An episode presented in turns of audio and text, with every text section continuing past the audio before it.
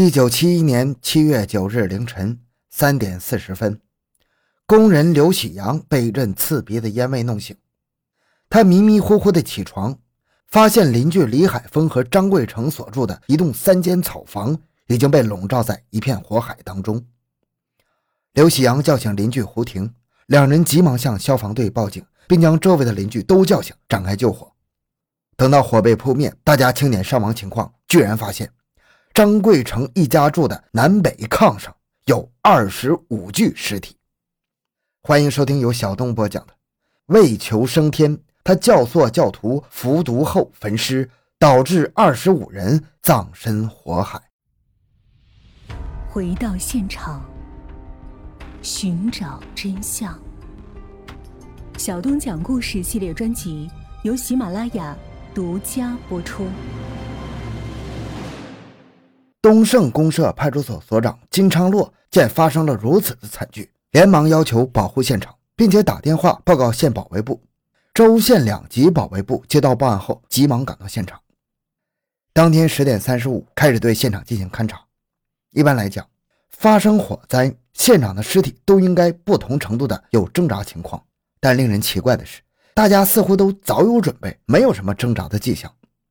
勘查人员在西间屋地上发现了一个装过煤油的小铁桶、空瓶子和三个酒盅，同时在厨房的锅里还有残留的大米饭和吃剩下的鸡骨头。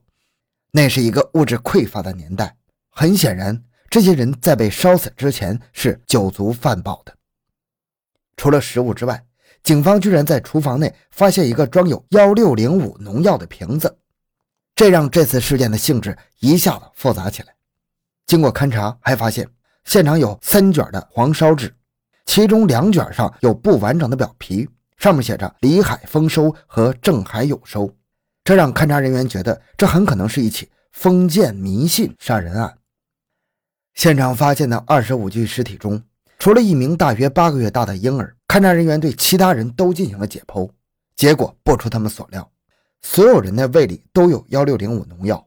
怪不得他们都老老实实的在炕上等着被烧死，原来早已经是中毒了。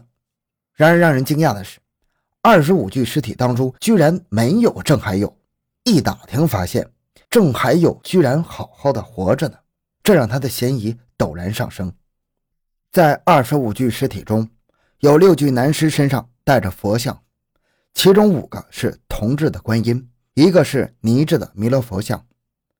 这些人还随身带着标枪、镰刀和匕首等工具，刀柄上都写有死者名字和“兵刃收用”等字样，很明显是经过精心准备的。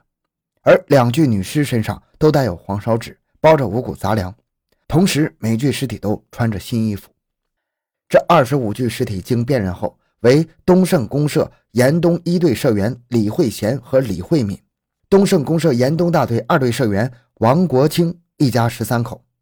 东胜公社严东大队八队社员李海峰一家十口，一共是二十五个人，年龄最大的六十多岁，最小的仅八个月。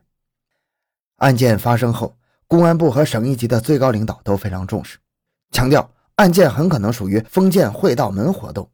为此，调查人员传唤了郑海友一家，同时对知情人李强，也就是李海峰的儿子单淑文是王国清的儿媳等四人进行了说服教育，促使其主动交代情况。终于揭开了神秘案件的面纱，将这一起升天案破获。而案件的主犯就是已经死亡的王国清。原来，这个王国清的父亲王祥就是混元门道徒。王国清自幼受其父影响，信神信佛。一九四六年，王国清与大神刘仲明之女结婚之后，又学会了更多的装神弄鬼的伎俩。一九五三年开始，王国清以长宗老祖附体为名，与李海峰、郑海友，这是王国清的舅舅，以及自己的父亲王祥四人一起拜了把子。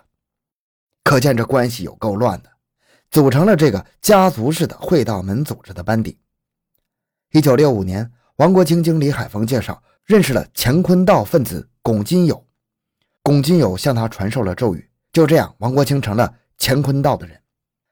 这个王国清本身就有癫痫症。一旦发作，就口吐白沫，人事不省。没想到王国清反倒利用这一优势，干脆说自己不省人事的时候，就是上天去请神了。从此，王国清只要一哆嗦，就说以前自己救过的一只狐狸来附体了，而且不只是狐仙，后来各路仙家都轮流来附体，什么救苦救难的老道姑、西天佛祖、南海圣佛、太乙真人，不下四十余位神仙都先后下凡来附体。刚开始，这些神仙还都是只用保佑平安、发家致富、过好日子。帮亲戚邻居看看病、遇事问问吉凶。然而，自从六六年开始，随着形势的变化，神仙附身的内容也发生了变化，信神的人数也逐渐增多。这是因为整个社会面日趋混乱，求神拜佛、试图保佑全家的无祸无灾的人越来越多了。王国清作为一个神棍，自然不肯放过这个机会。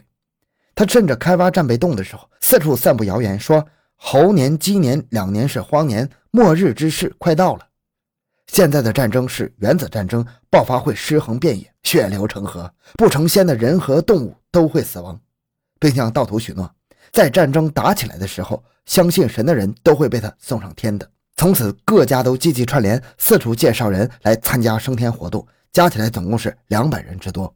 王国清还开始四处封神，他自封是梵王大帝，是程咬金转世，又封了。东天大帝、南天大帝、西天大帝和北天大帝，大帝下面还都封了五虎上将和八大朝臣、二十八星宿。一九六九年秋天开始，王国清说要将道徒送到仙山上去降服，避免战火波及。道徒们相信了王国清的鬼话，从此个个都不积极参加生产劳动，有的甚至变卖家产，大肆挥霍，坐等升天。然而一年多以后，这些人仍未升天。因此，道徒们对王国庆上天的鬼话产生了怀疑，甚至连王国庆的父亲王祥也觉得王国庆在骗他，这是胡说八道。特别是在一九七一年五月初，王国清因为欠队里的九百元三角债无力偿还，居然和队里打起了官司。王的妻子曾对娘家人讲，家里很穷，这打官司打不赢，那就够呛了。面对着种种困境，王国清和李海峰、郑海友说：“买点毒药，一起死了算了。”在此之前，王国清曾多次向李海峰和郑海友表示要自杀，都被两人劝阻了。然而这次他们没有劝住，原因是王国清和娘娘的感情出了问题。原来，早在1969年，李海峰因为迷信王国清有上天本领，便将女儿李惠梅和侄女李惠贤给王国清做娘娘，因此王国清常与李家姐妹乱搞男女关系。没想到的是。这个王国清居然有点性变态的倾向，竟然将李慧贤蹂躏的死去活来的。李慧贤在孤苦无依的情况下，慢慢和李海峰的儿子李强有了暧昧关系。王国清发觉之后，就将李强长期打发在外，不让其露面。李慧贤感到绝望，居然两次服毒自杀未遂。在这种刺激下，王国清决定服毒自杀。在临死之前，他决定拉着其他道徒一起升天。一九七一年五月三十日，王国清、李海峰和郑海友等人共同出钱买了一瓶幺六零五农药。之后，三人决定同时在三个地方服毒升天。然后，他们又觉得目标太大，容易暴露，决定集合在一处行动，但是时间未定。就在这时，一个意外的情况发生了。七月七日，生产队的质保组长来询问王国清的出身及社会关系。王国清心怀鬼胎，闭口不谈。质保组长对王说：“你不讲，我们也会调查清楚的。”组长走之后，王国清非常惊慌，他唯恐事情败露，立即找李海峰和郑海友密谋，最终决定在七月八日升天。在七月八日这天，盗徒们分头购买了烧纸和煤油兵刃。王国清怕服毒的时候有盗徒反抗，居然说：“活着直接上天不容易，死了以后用引魂旗引上天更方便。”就这样，当天晚上各家杀鸡炖肉，大吃一顿之后，换上新衣服，就集合在李海峰和张贵成家的三间房子里。当时有王国清、李海峰、张贵成和郑海友四家，一共是三十三口人参加。然而没想到的是，就在王国清宣布喝毒药的时候，郑海友的老婆张春清害怕了，坚决不喝，并两次企图脱身出去，但是又被强行拖了回来。王国清吼道：“不喝就强行灌药！”要不然就给一棒子打死。说完，他还拔出匕首以自刎相威胁。张春清没办法，只好同意喝药。但此时郑海友突然发声，让他的儿子阻止张春清喝药，还提出要把毒药分开拿回家去喝。王国清唯恐事情闹下去影响到其他人，只好同意。于是郑海友一家八口就回到了家。然而他们根本就没有服药，而是把毒药埋了起来。郑海友对家人说：“咱们不喝了，升什么天？让他们去做升天梦吧。”等到郑海友一家走后，王国清、李海峰和张贵成三家二十五口人服毒自杀。在临死前，王国清纵火焚尸。当然，二十五口人也没有升天成功，反而都是被烧得个面目全非，死状惨烈。好，这个案件就讲到这里。